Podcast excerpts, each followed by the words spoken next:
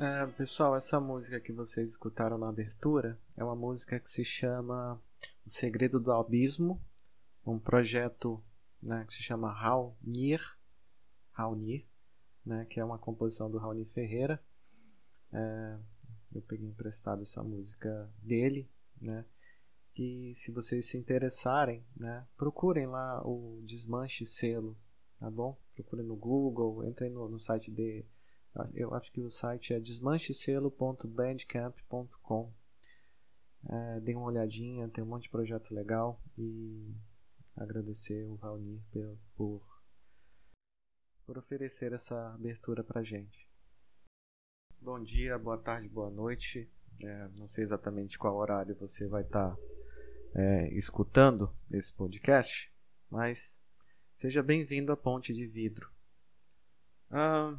Para quem não acompanhou os outros episódios, a ideia é que, é que esse, cada episódio seja lançado há 15 dias, embora esteja atrasado o lançamento desse próximo.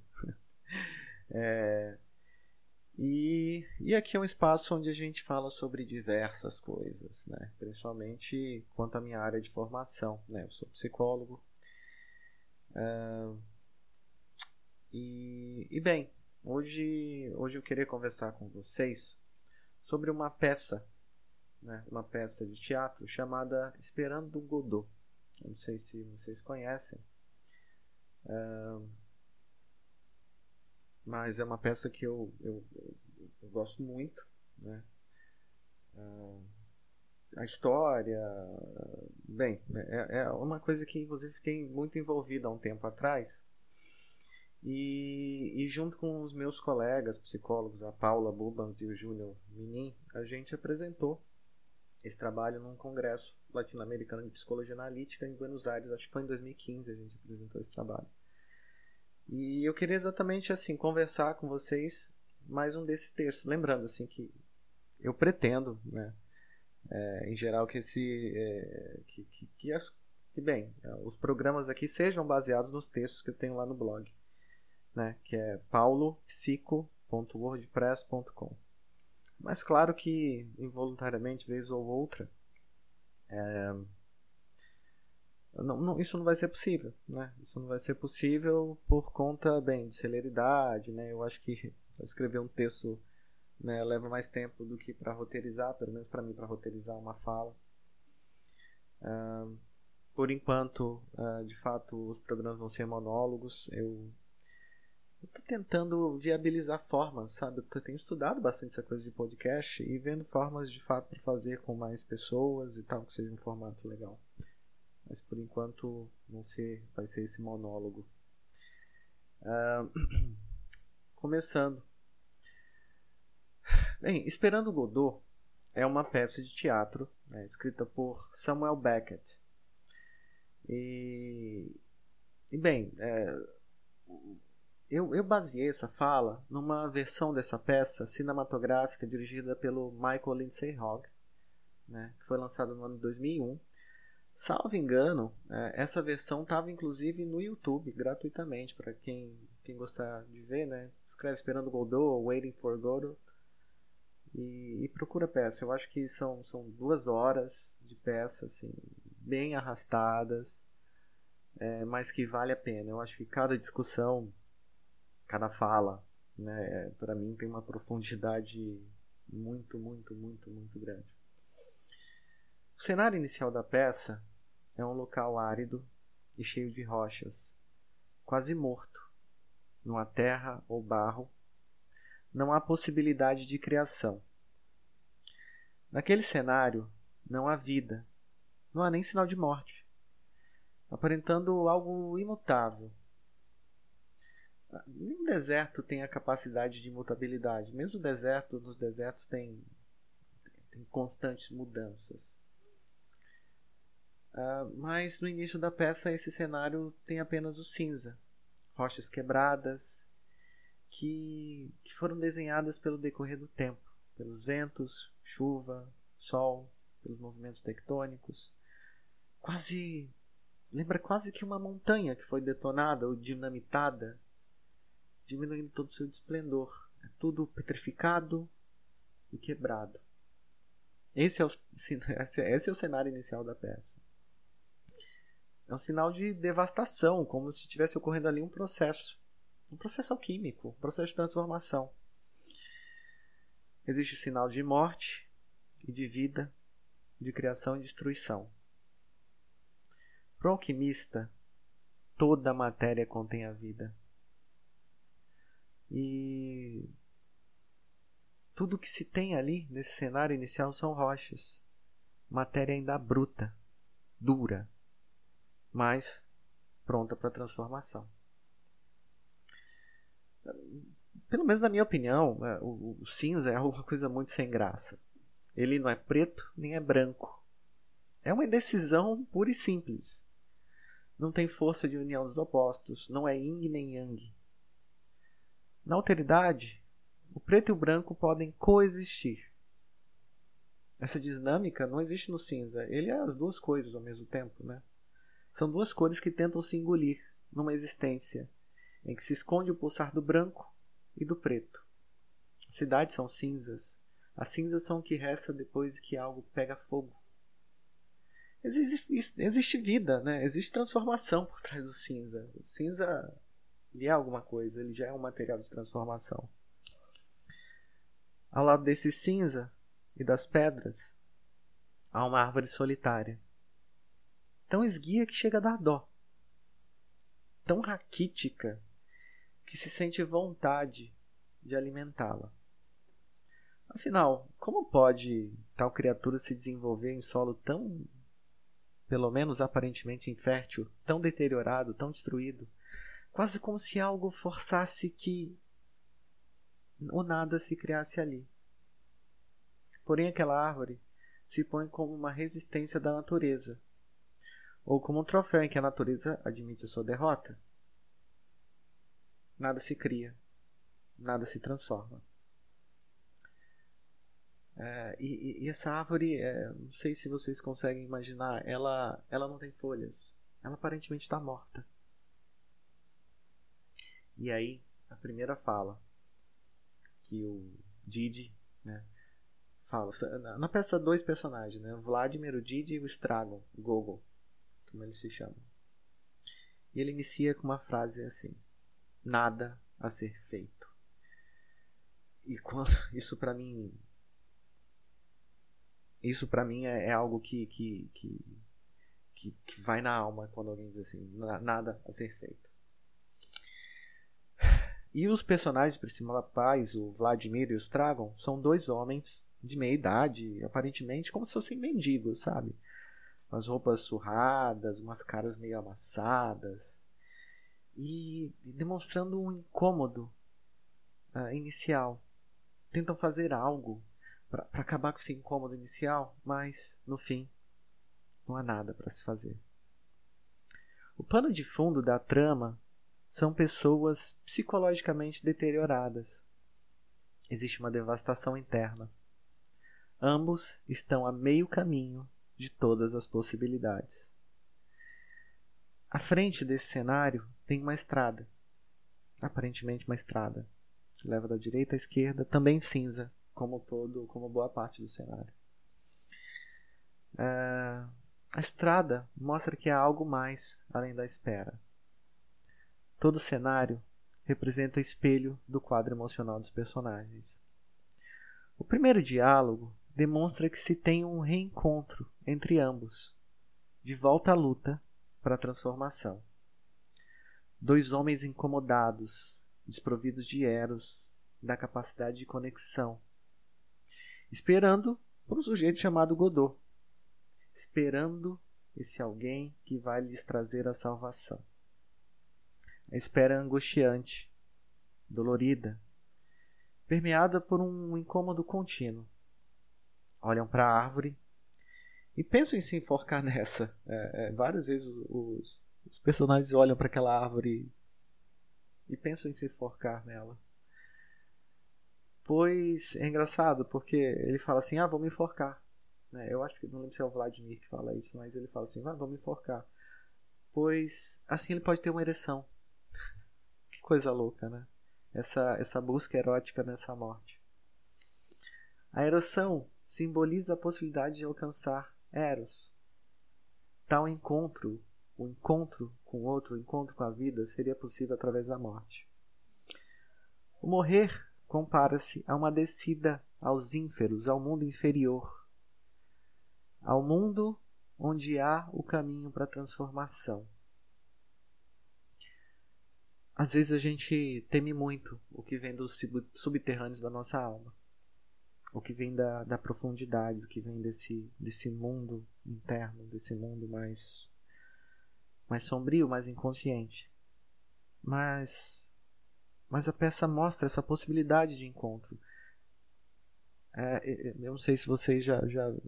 acho que no próximo programa eu vou falar sobre o mito de Eros e Psique. Mas Eros né? Ele resgata a psique nos ínferos, no mundo inferior, depois que a psique abre né? o, o baú com a, com a beleza de Perséfone. É...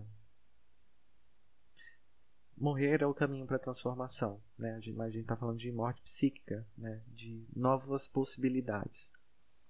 Apesar desse lugar aparentemente intransformável, sem vida, né? há uma possibilidade de vida ali. E afinal, né, a gente tem uma árvore que a gente vê caule, é, a gente vê a copa e ela tem a raiz, o não visto, aquilo que não é visto. A raiz a gente não vê, mas é de lá que se traz a vida, é de lá que a gente que a árvore recolhe seus nutrientes. É do mundo inferior que se pode colher a criatividade e retornar para o mundo almado.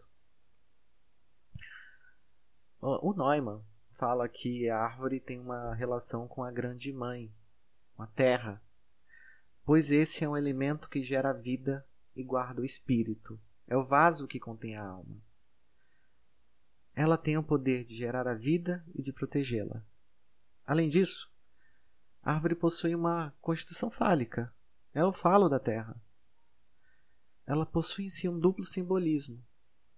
A planta, o vegetal, é objeto da transformação. Mesmo não podendo se locomover livremente na terra, algo está sendo criado, procriado e fornecido. A árvore possui uma ligação com a vida e a morte. Além de alimentar os vivos, suas raízes seguem para as profundezas, até a terra dos mortos, indicando dessa forma a dualidade integrada desse símbolo que unifica os opostos. A árvore representa a transformação psíquica, governada por uma consciência matriarcal, que, de acordo com Neumann, uh, consiste a consciência lunar, a consciência original. A consciência essa é, que está ligado ao simbolismo do vegetal e do feminino. Os frutos ou folhas são a apresentação consciente de uma transformação inconsciente que começa a ocorrer através da raiz. A raiz é uma parte muito importante. O destino da árvore é o fruto. E esse destino é uma atividade do eterno tornar-se, um tecer e criar a vida. Na mitologia germânica, a árvore que rege o destino é Yggdrasil. O divino Odin enforca-se nessa árvore. Ele é conhecido como Deus enforcado que balança entre os galhos. Fato que aproxima essa mitologia com a imagem do Cristo morrendo crucificado podendo a cruz, assim como a árvore, simbolizar o destino. A cruz, feita de madeira, que liga o céu à terra, direito e o esquerdo, representa a possibilidade de integração das polaridades. E Cristo, né, essa possibilidade de integração, é Ele que faz que a gente se ligue à morte e à vida, ao direito e ao esquerdo. Meu lápis filosoforum, ele é a pedra filosofal. Jung relata que a mandala é sempre um sistema quaternário.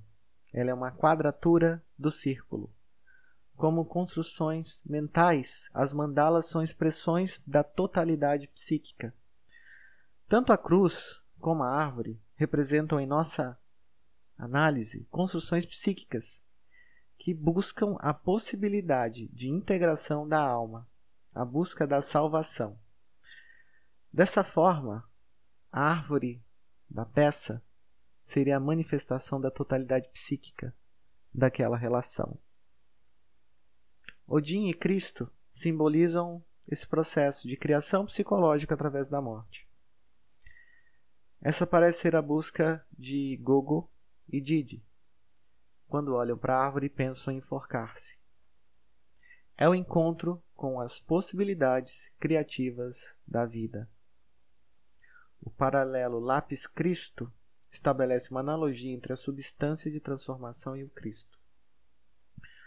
O símbolo do lápis Cristo, né, do lápis filosoforum, sendo este Cristo, representa a energia bruta de criação da pedra e a salvação que é a própria, própria pedra filosofal, a própria possibilidade de criação e transformação e de alcançar também a, o, aquilo que é mais divino. Gogo e Didi buscam transformação, porém não possuem coragem de atingir a mesma. Estão num ambiente bruto que possibilita a salvação.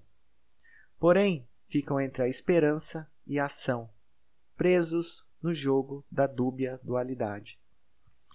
Fazendo um jogo de palavras em inglês, Godot, God, out, que significa aquele Deus que está fora, né, aquele Deus externo, aquela divindade externa, uma divindade que não está integrada à nossa interioridade,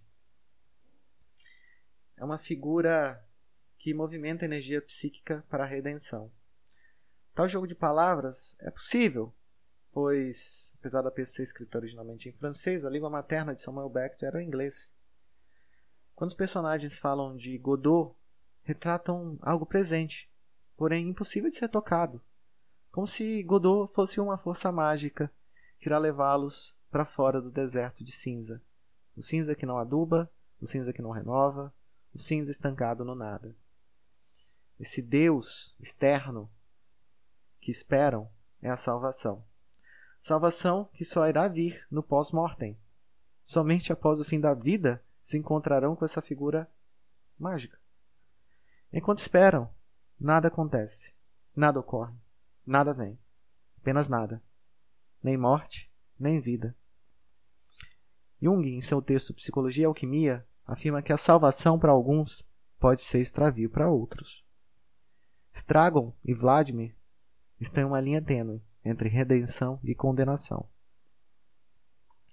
Jung relata que dentro do chumbo dessa matéria-prima, esse metal pesado que leva ao fundo do rio, substância bruta e depressiva, se encontra a pomba branca, representando a salvação.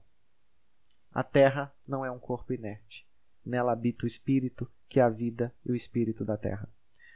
Mesmo os minerais recebem a sua força e espírito. Ela está prenhe e alimenta, e alimenta toda a matéria. É como se a salvação de Didi e Gogo estivesse ao seu redor. Mesmo naquele cinza infértil, existe a possibilidade de criação. Em outra cena, com o carro da noite, uma criança dá o recado de que Godot virá somente no outro dia, ao cair da noite, a espera cessa.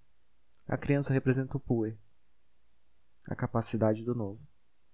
O Puer aprisiona os dois inimigos no feitiço do tempo, os dois amigos no feitiço do tempo. Ele apresenta o eterno recriar de novas ações, porém essa criança é gerida por Godot, que surge como a figura do Cronos, o titã que engolia seus filhos e não permitia que despertassem a vida. Godot é o Senex, a representação da manutenção de um estado psicológico. Puer, gerido pelo Senex, leva ao aprisionamento da alma. Uh, tem uma citação aqui do Hillman que eu vou ler para vocês, é, que ele diz assim. É, deixa eu só lembrar aqui qual é o livro que ele fala isso. Uh, é no livro O Sonho e o Mundo das Trevas. Tá? Uh, nessa situação Hillman fala. Lembram-se da ideia platônica de Hades, cuja mente é tão maravilhosa que as almas não desejam deixar seus domínios? Abandonai toda a esperança, vós que aqui adentrais. Não há saída para a teia da aranha, e aquilo que o espírito puer, leve voador, mais teme é a mente quitônica. Essa gerência do puer pelo Senex mostra o aprisionamento de Vladimir e Stragon em uma teia capaz de fazê-los permanecer eternamente no mundo das trevas, levando a cronicidade do esperar. Né? Pois há um anseio pelo novo, mas esse novo ele está gerido nessa incapacidade de transformação. Puer e Senex têm que se relacionar, têm que dialogar, e não um ser gerido pelo outro. Esse debate entre essas duas polaridades, né, que representam o velho e o novo, que dão essa possibilidade de sair dessa cronicidade. No segundo ato da peça, depois de mais ou menos é, uma hora de peça, né, já na segunda hora da peça, a, a árvore ela já entra diferente. Surgem algumas folhas em seus galhos. Afinal, ela não estava morta, né? ela estava adormecida. Não há somente aridez naquele espaço, há vida. É, mesmo que aparentemente nada esteja acontecendo, a Terra constantemente alimenta o mundo ao seu redor. Quando Vladimir e Stragon voltam à espera, uh, só o Vladimir percebe que, bem, aconteceu algo diferente. O Stragon parece que não tem memória. Ele não se lembra do dia anterior. Quase como se a noite apagasse a sua memória. Nada resta a ele. É, e ele não reconhece o dia anterior. Sua lembrança é uma vaga memória, como um sonho do qual se esqueceu. O que representa é, essa resistência de encontrar Hades. Uh, divino que em nossa leitura simboliza a transformação que somente acontece por meio da morte. Para Hilma, o sonho funciona como uma ponte para encontro com a morte. Uh, mas se cada sonho é um passo rumo ao mundo das trevas, então se lembrar do sonho é uma lembrança da morte e abre uma amedrontante fenda sobre nossos pés. Vladimir tem memória, Stragon não. O Stragon quer esquecer dessa necessidade desse morrer, né, e ressuscitar e acordar. É quase como como se ele só lembra do novo e não do velho. São polaridades que estão conversando entre si, né, mas não que na verdade estão estão se contrapondo uma outra, estão se integrando. Talvez o esquecimento do dia anterior seja o símbolo da resistência em encarar toda a diversidade da vida e os caminhos que lhe são apresentados. Afinal, a criatividade psicológica está intimamente ligada ao inconsciente, ao mundo das profundezas, como descobriu Jung. Ah, através do contato com essa criatividade, nos é dada a possibilidade de fazer escolhas na vida mais autênticas e profundas. Não há memória. A memória constitui a identidade, a personalidade. Sem memória, seremos um reaprender incessante, uma vivência pueril sem fim. Não há novas apreensões. Vive-se em um passado ou vive-se só no agora? As almas que se dirigiam ao Hades bebiam das águas do rio Lete, a fim de esquecer suas existências terrenas. Esquecemos aquilo que é doloroso, jogamos nos confins da alma aquilo que nos é apavorante, medonho e que causa asco. Vladimir se dá conta que Stragon não recorda o que havia acontecido e tenta relembrá-lo. Isso ajuda a perceber que há algo estranho na espera. Como pode ele não relembrar de seu encontro fascinante no dia anterior? Como pode não se lembrar da ferida que Luck lhe deixou? É, mesmo diante dos questionamentos, Vladimir, no fim, apenas espera Godot. É, só deixando claro, tem, tem um momento nessa peça que aparece um personagem que é extremamente interessante, que dá uma leitura muito profunda que é o Lucky, né? E, e o chefe do Lucky. Ah, aparecem dois personagens no meio da peça. Eu esqueci o nome deles agora no momento, mas que são muito interessantes. Stragon apresenta o esquecimento do neurótico freudiano, ou seja, o conteúdo que é insuportável para o ego se torna inconsciente e pode surgir na consciência em forma de sintoma.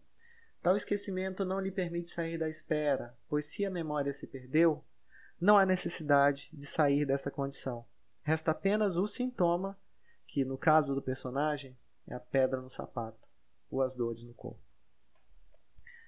Sabe-se que Freud apresentou seu conceito de inconsciente como um locus psíquico formado por conteúdos que foram reprimidos e mandados ao esquecimento. O inconsciente freudiano é formado por material reprimido e esquecido. Entretanto, quando tais conteúdos surgem à tona, causam sintomas e adoecimento psíquico. O esquecido quer ser relembrado. O esquecimento nos indica o caminho para o mundo das trevas. Foi por meio do esquecimento, lapsos de memória, que Freud e Jung depararam com o mundo inferior do inconsciente. O esquecimento abre caminhos para que ocorra a vida. Nesse caso, a gente está falando do inconsciente. a conversa entre Vladimir e Stragon não encontra profundidade e nem consegue encarar o próprio silêncio, fato que possibilitaria inclusive questionamentos sobre essa espera. Espera por Godot. Não podem ficar parados ou encarar o tédio, que é o se dar conta do represamento da energia psíquica, Aquele local desértico e sem vida é como um inferno da alma, um platô da pura superficialidade da existência. Parece que tentam provar a existência em movimentações repetitivas, na dor que existe. Ah, e aí novamente aparecem os personagens que apareceram no primeiro ato, que agora aqui é, lembrei, que é Pozo e Lucky. É, e a repetição da aparição desses personagens é indicamento sobre o movimento repetitivo pelo qual estão passando. É o sinal que estão presos ao feitiço da eterna espera, quase que um grito para lhes dizer: acordem, o que está acontecendo com vocês? Como somente Vladimir tem contato com a memória, apenas ele recorda. Tal fato indica o contato com sua afetividade. Nossa memória afetiva. Lembramos mais daquilo que nos movimenta eroticamente afetivamente. No início da peça, Vladimir não consegue rir, pois sua genitália dói quando tenta rir, o que demonstra sua forma estacionária de ligação com o outro, de potencialidade, de potência.